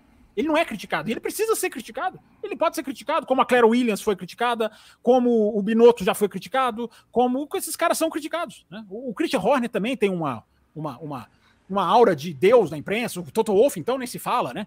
É, os caras não criticam esses caras quando eles erram. E às vezes eles são criticados, são competentíssimos, são competentíssimos, mas não acertam toda hora. Né? Agora, tem jornalista que adora rasgar seda, né? Nossa, são maravilhosos, super bons, então não critica nunca. Eu não sou desse tipo, cada um faz o que quer. E, e pra gente fechar com esse assunto, uh, você falou, enfim, dessa disputa tripla, né? Esse Drive to Survive, enfim, foi legal você falar. Mas parece que eu não. É uma percepção minha, não tem informação absoluta minha, absolutamente não, nenhuma. Percepção. Gosto da sua percepção minha de que se o, se o De Vries anda muito melhor do que o Ricardo e o Pérez continua indo mal, parece que eu não percebo os caras confiando em subir o, o Tsunoda. Se o Tsunoda, vamos lá, vamos lá. Se o Tsunoda andar muito melhor do que o Ricardo Sim. e o Pérez continuar andando mal, parece que eu não vejo os caras promovendo o Tsunoda. Uma percepção que eu tenho é que ele tá ali só por causa da Honda mesmo, e a Honda tá indo e, e acabou, você pode andar o que você quiser e que, enfim, não tem o, o, o carisma ou a qualidade técnica que convence os caras a, a, subir ele pro carro da Red Bull. É uma percepção que eu tenho, que eu acho que. Hum, diga. Eu acho que não é bem uma briga tripla, então, por esse ponto de vista. Não, mas vamos lá. Não é, não é que o, o Tsunoda briga para subir. Ele briga pela carreira dele. Talvez ir junto com a Honda ou acho difícil para Aston Martin, porque lá também tem o seu, a sua cadeira cativa, mas quem sabe se a Honda fornecer motor para outra, ele fica lá como reserva da Aston Martin, aí a, a Honda faz um, um fornecimento para alguém, ele vai. É, eu, eu, concordo com você, o De Vries não é. O, o Tsunoda. O Tsunoda, culpa é sua. O Tsunoda não é material que a Red Bull enxerga para subir. Inclusive, Raposo, isso pode ter sido vital na demissão do De Vries. Porque não é que o. Porque eu já falei, o De Vries não foi esse desastre todo, embora muito mal. Mas a percepção, eu, eu, eu, cheguei a pensar isso esse final de semana. Olha aqui, nem do Tsunoda você ganha, você não serve. O, o, a descrença no Tsunoda pode ter sido o, sacramentar, o que sacramentou o De Vries. A descrença total, cara, nem desse cara você tá ganhando, tchau. O que é direito da Red Bull. Isso é direito da Red Bull. Sacar a hora que ela quiser é direito da Red Bull. O que eu tô questionando do, do, do seu Helmut Marco é o modo como ele conduziu tudo. Um modo absolutamente atrapalhado e atabalhoado. Muito bem, Fábio Campos. Temos aqui mais um super chat, temos Pix aqui que chegou também. Tem, tem dois Pix chegaram lá no começo, só um mandou pergunta, hein? O, o Carlos não mandou. Então, ou eu, eu, eu, não achei por aqui. Então, se o Carlos. É, sempre lembrando, a gente esqueceu de falar, né? O pessoal já sabe, né? Coloca o Pix antes da sua pergunta pra gente achar rapidinho, tá? E tem um do Ivo também, Raposo. Ivo Lázaro da Silva. Que, não que eu, se pergunta aqui também. Eu alucino que esses Captar BR, porque ele pôs o Pix aqui, e eu alucino que seja a mesma pessoa. Já que ele pôs o Pix entre parênteses e foi exatamente no mesmo momento que chegou o Pix do Igor. Qual a opinião de vocês sobre o novo regulamento de motores de 2026, visto que, pelo que já foi revelado, vão falhar no aumento do som, porque o motor vai girar menos e ser fraco porque tem menos fluxo de combustível de motor. Em suas análises, dizem que esse regulamento será um grande fiasco em atingir as metas que a Fórmula 1 traçou com esse regulamento. Fábio Campos já avisou que, enfim, vai falar mais de motores na quinta-feira, mas tem uma pincelada, Fábio Campos, para também é, não deixar. Essa questão do, do, do, som será pior, eu não concordo com o que ele está dizendo. É, eu não concordo. Não é, não é análise que eu tenho visto. É análise de que o som vai melhorar, até porque vão fazer o som melhorar e porque sair do MGUH é também um fator de, de melhora do som. Mas é como a gente falou aqui, né? Na, na, na, na quinta-feira a gente vai entrar mais nessa questão de 2026, até por questão de tempo. Então, mas essa questão do som, não. É, é muito cuidado, gente, para não dar as coisas como certo, tá? É, é, embora o regulamento de motores já esteja definido, é, nós estamos no meio de 2023. Cuidado para não. Ah, vai ser certo que tal coisa vai acontecer. Vai ser certo que tal coisa não vai acontecer. Eu recomendo um pouquinho de calma. Prudência, prudência. Prudência, prudência é bonito. Seguindo aqui com os superchats, o nosso querido Maicon Oliveira. A volta do Ricardo não é mais um lobby do Horner? Mas lobby do Horner em que sentido, Maicon? É, colocar o lobby para quê? É, se o cara não tem condição de andar, ia colocar para quê? É, é, é, mais uma maneira de pressionar o Pérez Para mim, claramente. O que era uma pressão teórica, agora é uma pressão prática. Pressão teórica a gente falou aqui no café quando o Ricardo assinou como piloto reserva. Agora, não entendi exatamente o que você quis dizer com o lobby do Horner. Lobby para quê? É, é, é, o candidato a uma vaga.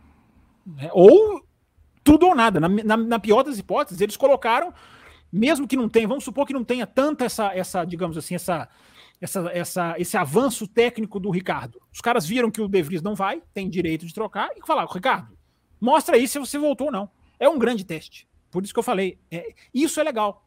Isso é legal na Fórmula 1. A gente vai ter agora pilotos sendo testados pela performance, enquanto outros podem fazer o que quiser e não perdem lugar.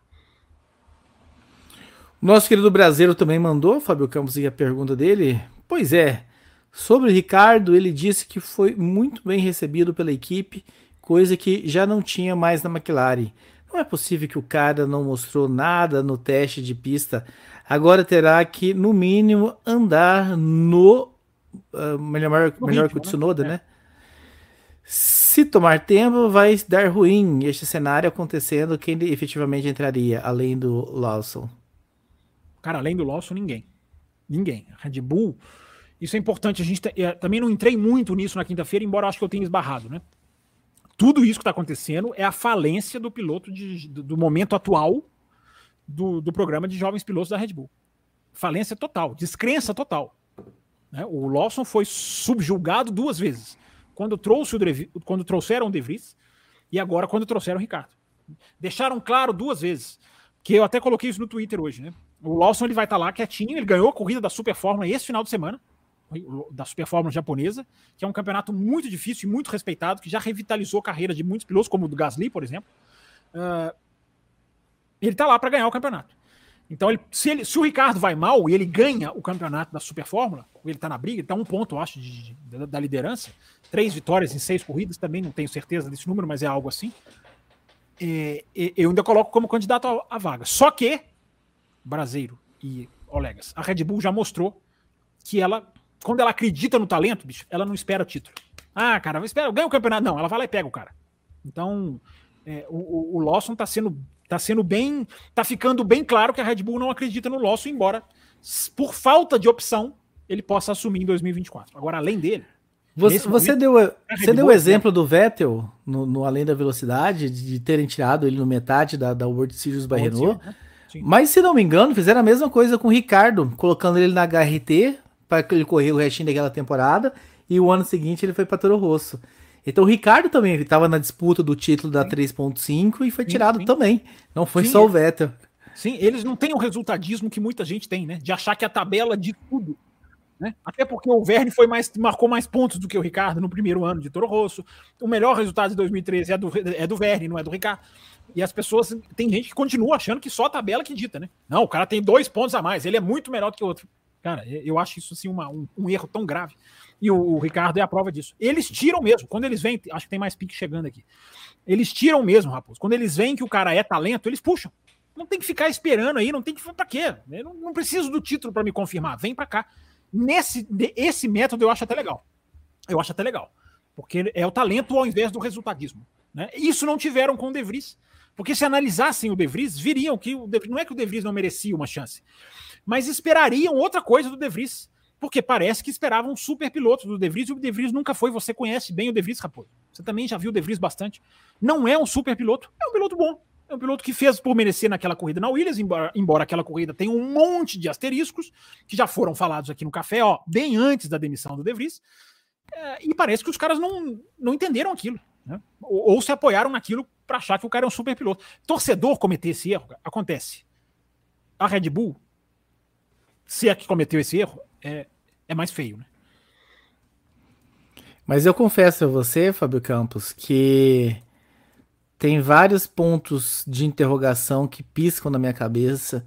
Como teria sido o Verne na Red Bull se o fator ponto tivesse sido, enfim, porque eu acho que o Werner também faria um belíssimo trabalho. Não sei. Mas se... igual o Ricardo, cara, eu não sei se não faria. Sei, não, não sei.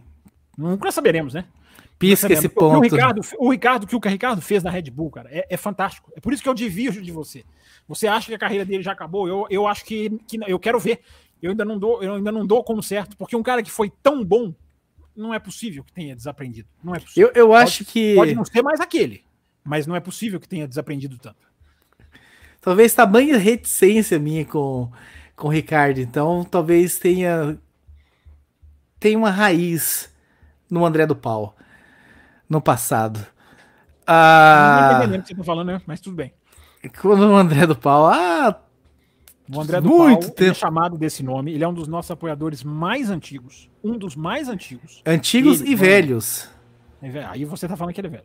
É, o André do Pau, ele tem esse nome porque ele mandou uma mensagem, era um e-mail, antes de 2014 começar. Dizendo. Não, depois da primeira corrida. Depois da primeira corrida. Depois da primeira corrida. É, dizendo, o Ricardo vai dar um pau no Vettel. E a gente brincou aqui. Como é que você fala uma coisa dessa, André? Do que isso? E o Ricardo foi lá e deu. Aí virou o André do Pau, que é PAW tá? Antes que os maldosos venham. É, é André do Pau. Pix. Olha o brasileiro, olha o brasileiro terceirizando o Pix aqui. Ele tá mandando a pergunta do Cadu Vlogs. O Brasil é demais, o Brasil é demais. Esse carro da McLaren pode ser um Mercedes, protótipo. Mercedes, Mercedes. Mercedes. Esse carro da Mercedes, acho que é o ringue aqui na minha cara, essa luz forte aqui. Da Mercedes pode ser um protótipo visando protótipo de motores? Você deu uma travada violenta aí. Eu vou só reler a pergunta só para a galera do, do, do, do áudio. Do podcast. Esse, esse, carro da Mercedes pode ser um protótipo visando os próximos anos? Podem usar protótipos olhando para 2026? Protótipo de motores?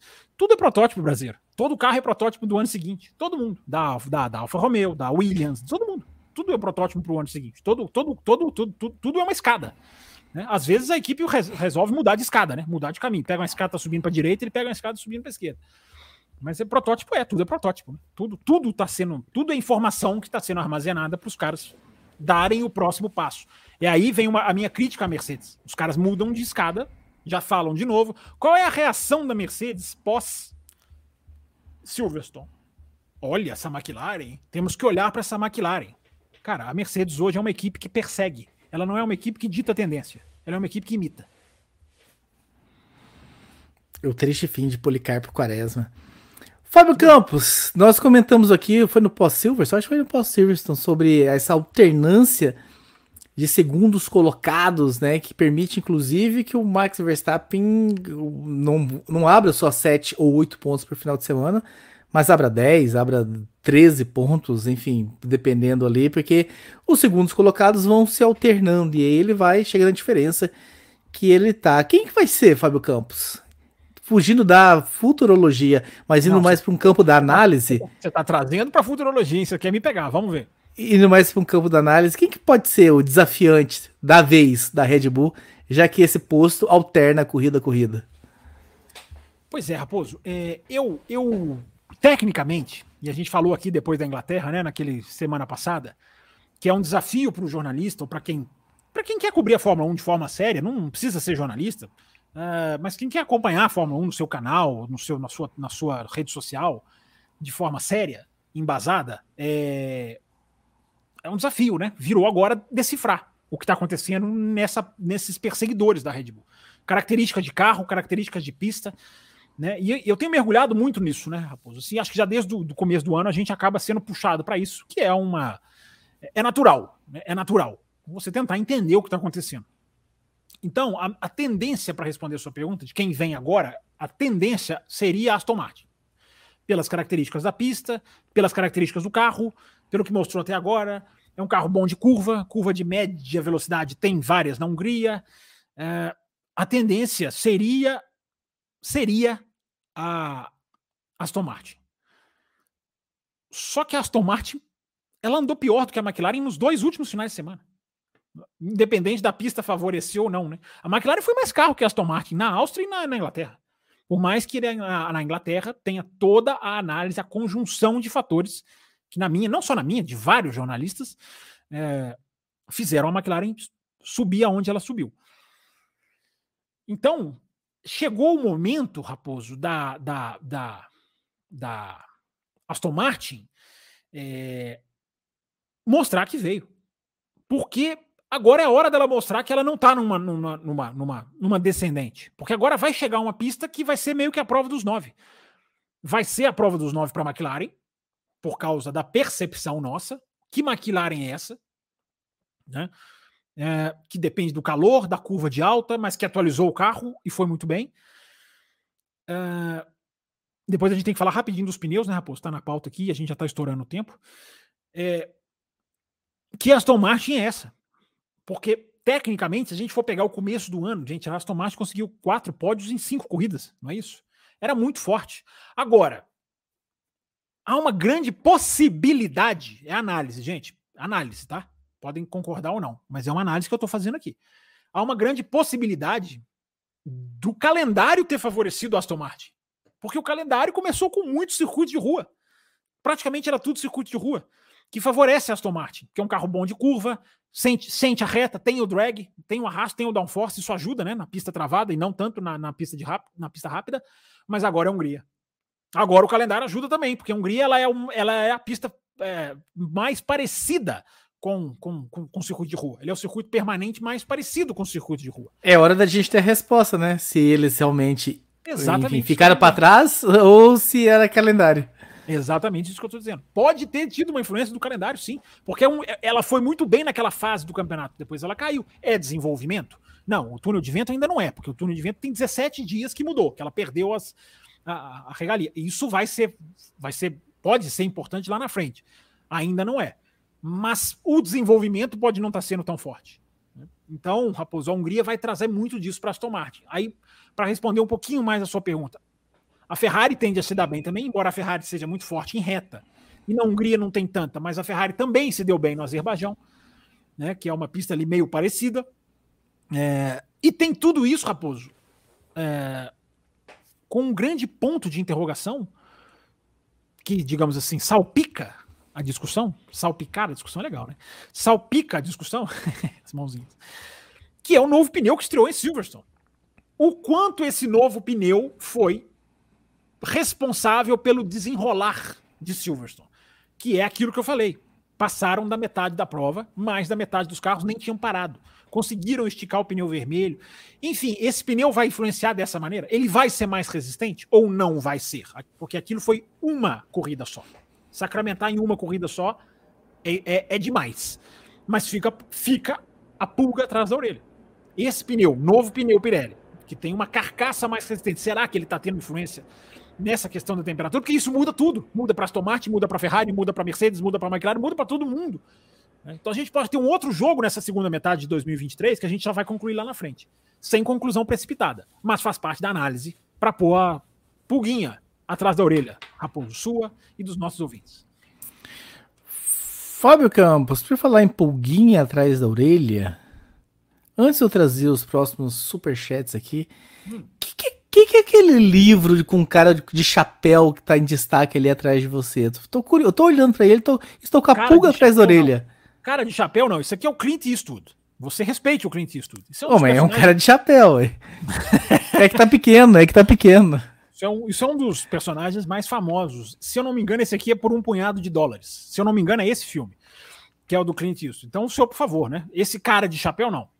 Meu nome e é Clint. Qual, qual, qual foi o, enfim, o padrão de você ter colocado ele como destaque virado assim para câmera? Vai ter uma, vai ter um rodízio aqui, dependendo de, de, várias coisas, vai ter aqui, vai ter um rodíziozinho aqui atrás. Muda. Então, tipo, além de, a, além do pessoal cenário. acompanhar as análises, o pessoal tem que ficar de olho também em pegadinhas no cenário. Sim, vão ter razões, vão ter, vão ter motivos. Elas vão ter motivos, elas não serão aleatórias, vão ter motivos. Entre e razões e emoções. E estourado e a gente perdeu dois minutos para falar do cenário do Fábio Não, bateu uma meta, Fábio Campos. Então não estamos com tempo estourado. Tem meta batida? Tem meta tem, batida? Tem tempo estourado aqui não. Olha o Brasil! Veja a temporada mais fácil fazermos.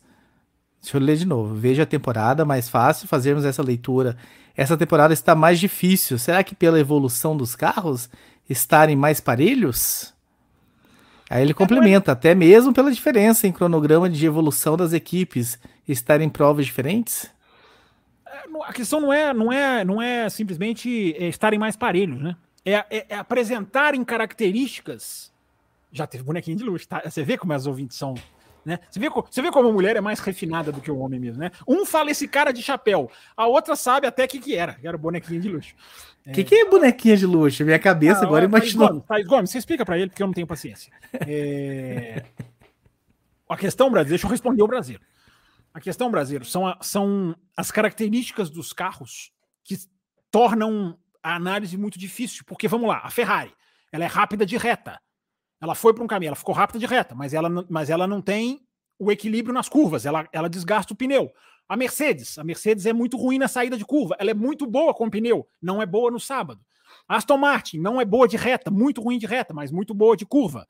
A Williams, ao contrário, rapidíssima em reta. Então, é, é a, a, a, diversidade de caminhos, uh, a diversidade de caminhos é, é, somada a isso que a gente fala aqui desde o começo do ano, da fórmula pneu, na verdade não é desde o começo do ano, é desde o começo quase que da década de, de 2020, né? da fórmula pneu, uh, é esse tempero, esse tempero desse carro agora com efeito solo que virou né, é, é, a questão da altura, uma não consegue baixar tanto, outra, não, outra baixa menos. Quando você aumenta 2 milímetros o carro, você está sacrificando performance nítida e clara. É, é, essa é a dificuldade, Brasil, da nossa análise, que a gente tenta correr atrás aqui e deixar vocês informados da melhor maneira possível. E olha, não é fácil, não, viu? Porque tem que ir muito atrás mesmo. Fábio Campos, temos um Qualify na Hungria com uma regra que nós já comentamos aqui, mas enfim, agora chegou a Hungria, eu acho que vale a pena a gente revisitar, até para aquele mais, era, enfim. Era para vir, vir na, em Imola, né, Raposo? E não veio Sim. por causa do cancelamento. Né? E que diz o seguinte: no Q1, todos os carros vão andar com pneu branco. No Q2, todos os carros vão andar com pneu amarelo. E no Q3, todos os carros vão andar com os pneus vermelhos. Quais implicações, Fábio Campos, isso pode trazer ou não vai mudar absolutamente coisa nenhuma? Pois é, Raposo, essa pergunta é ótima. É, pode ser que mude pouco, pode ser que mude muito. É, dizer que não vai mudar eu acho muito difícil, porque vamos voltar para a questão do pneu novo de Silverstone. O pneu novo de Silverstone, se foi, se foi o pneu novo ou se foi a pista, nós precisamos saber. Mas o que, que a gente teve em Silverstone? Uma relargada com safety car, faltando 15 voltas, que a Mercedes pôs o natural, pneu vermelho, a, a McLaren pôs o branco, que é o posto, que aquece mais devagar, não, não na mão da McLaren.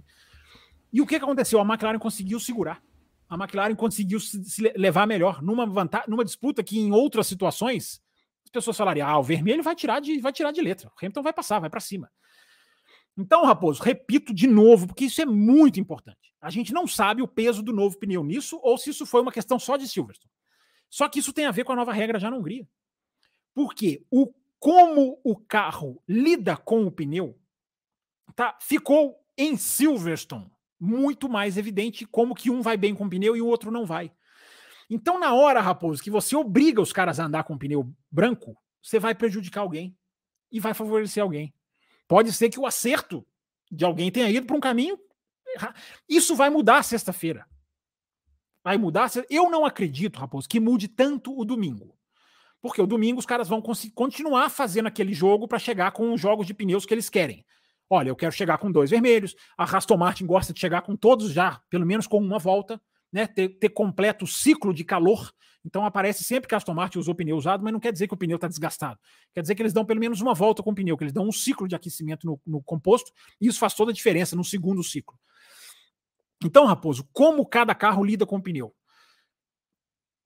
É, repito, eu acredito, eu posso estar errado, que o domingo não vai ser tão. Acabou o qualifying? O jogo para o domingo de pneus não vai ser uma coisa tão aberração assim. Só que o sábado e a sexta vão mudar. Porque agora eles têm que usar o pneu estrategicamente. Porque, olha, se eu vou ter, eu vou ter que usar um branco no qualify. Então, se o branco é o bom para corrida, eu não vou pôr o branco na sexta. Porque você só tem. Olha, se bem que agora muda, né? São 4, 3, são 4, 4, 3. Não é isso, Raposo? Uh, ao invés de 8, 3, 2. Ah, eu não, não lembro 8, da proporção. Não, eu vou abrir aqui, eu tenho. Eu vou abrir aqui, eu tenho. É, ao invés do 8 vermelhos, 3 amarelos e 2 brancos, agora vão ser 4 vermelhos. Olha como cai. Olha como cai o número de pneus vermelhos. Vão ser quatro vermelhos, quatro amarelos e três brancos. Então você ganha até um branco a mais. Só que você já tem o uso de um. É, você já vai ser obrigado a, a utilizar um, um, desses pneus. E se o seu carro não se dá bem com esse pneu, o que, que você vai fazer? Você vai mudar, você vai mexer no acerto para o Q1? Você vai priorizar um acerto para o Q2, correndo o risco de não chegar no Q2? Então, Raposo, corre-se um grande risco de, de ter imprevisibilidade mesmo. A regra é boa, apesar dela existir mais por questão de é, sustentabilidade. Mas a regra é boa. Eu queria muito ter visto a regra na, em San Marino, porque San Marino estava frio. A previsão era de frio, tanto que houve chuvas e enchentes. E você botar o branco obrigatoriamente numa pista fria, alguém vai sofrer bastante. Pode ter certeza que alguém vai sofrer bastante. Então foi uma pena não ver isso no frio de Imola. Agora, eu não sei a previsão do tempo. Na Hungria pode fazer muito calor ou pode fazer frio. Embora a Europa esteja enfrentando uma onda de calor, né? Eu não sei se Budapeste está nessa, nessa previsão, eu confesso que ainda não vi a previsão do tempo. É, mas, Raposo, vai mudar. Vai mudar porque tem carro que se adapta melhor a um pneu, tem carro que se adapta menos melhor. Olha, eu tô usando cuidadosamente as palavras. Né? Tá chuva, tá chuva na sexta e no sábado aqui, hein? Pois é, aí, aí isso muda tudo, né? Apesar de estar com 31 graus, né? Então vai ser uma chuva meio que, enfim, de é, pancada de verão. Uma... Talvez seja mais no fim do dia, não sei. Exatamente. Então, olha, 31 graus. Gente, esquece a McLaren. Esquece. É, 31 graus, você vai ter essa questão. É, você vai ter a questão do calor. Se tivesse frio, o pneu branco seria mais difícil de você fazer ele pegar, de você fazer ele aquecer. Talvez a gente teria qualifying. Isso, isso era muito esperado para acontecer em Imola é o seguinte: os caras saem para a pista e eles ficam dando volta para aquecer o pneu. Então ia ser uma dinâmica de qualifying no Q1 em Imola. Isso era praticamente certo. Em Imola, por causa do frio. Repito, Hungria não é Imola, a pista não é igual, a temperatura, tudo indica, não vai ser o que era previsto lá. Mas vai mudar, Raposo, porque a equipe vai ter que passar pelos três jogos de pneus. A equipe vai ter que, vai ter que andar bem nos três jogos de pneus. Até a Red Bull pode ter dificuldade. Não estou dizendo que vai ser menos melhor, que não vai, não vai ser o melhor carro. A Red Bull tem. As, as corridas que a Red Bull tem dificuldade, ela tem ganhado por menos. Mas as equipes terão. As equipes, as equipes terão. pedindo Camila pedindo para colocar o Titanic aqui na próxima live. Se eu tivesse algum pôster aqui, eu colocava. É... Então, Raposo, vai mudar. O grau eu não sei te dizer. Agora, dizer que vai ser normal, acho que a chance é muito pequena da gente ter um qualifying imperceptivelmente normal. Quero ver como a Ferrari vai se dar com o pneu branco. A, Fer a McLaren se deu muito bem com o branco, mas aí isso vai mudando, né? Porque é, o amarelo no meio do Q2 e o vermelho lá no Q3. Então vai ser muito curioso ver isso, Raposo. Vai ser muito curioso mesmo ver isso. E o brasileiro diz que achismo meu, se fosse volta lançada, seria excelente para a Ferrari. Sim, tem sentido o que o Brasil está falando, porque a Ferrari ela tem essa prerrogativa de ser muito boa numa volta só, muito melhor do que na corrida, né? Porque a força que ela põe no pneu antes de virar desgaste, com uma volta vira vira energia, energia positiva, vira vira aquecimento instantâneo, que é o que o pneu precisa em situação de qualidade. Tem sentido que o Brasil está falando, mas não é volta lançada, né, Brasil? Vai ser, vai ser, vamos ver como é que vai ser esse qualifying aí, mas vai ser muito interessante, Raposo, ver essa essa, esse impacto que um pneu obrigatório no qualifying vai fazer com as equipes.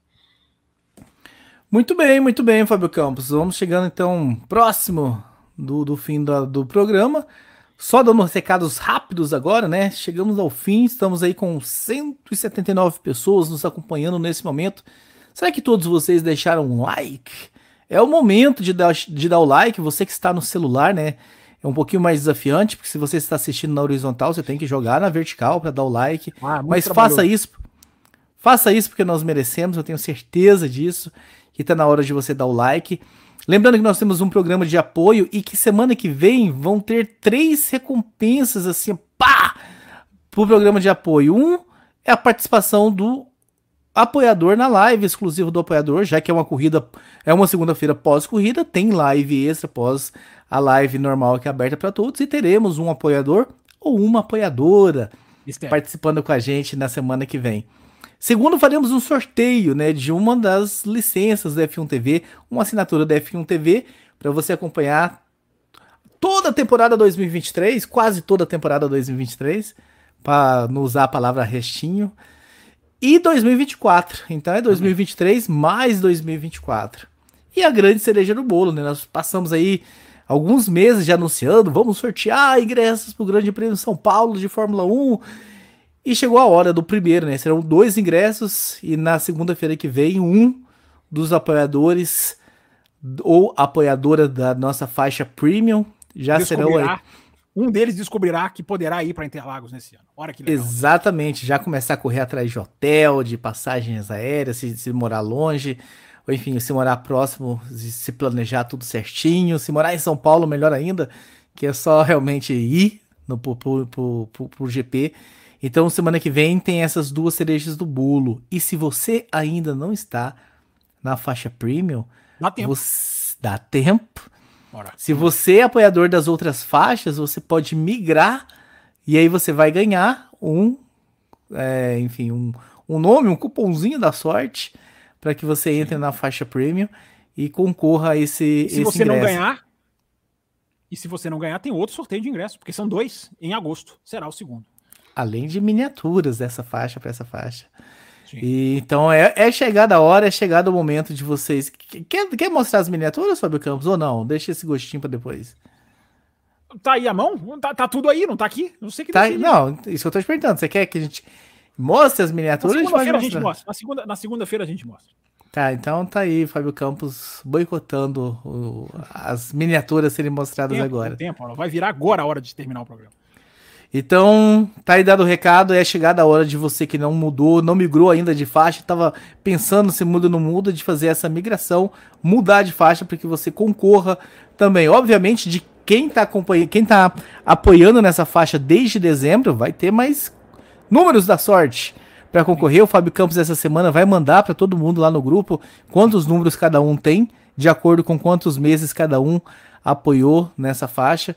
Então, tenho certeza que vai ser uma segunda-feira memorável, segunda-feira que vem.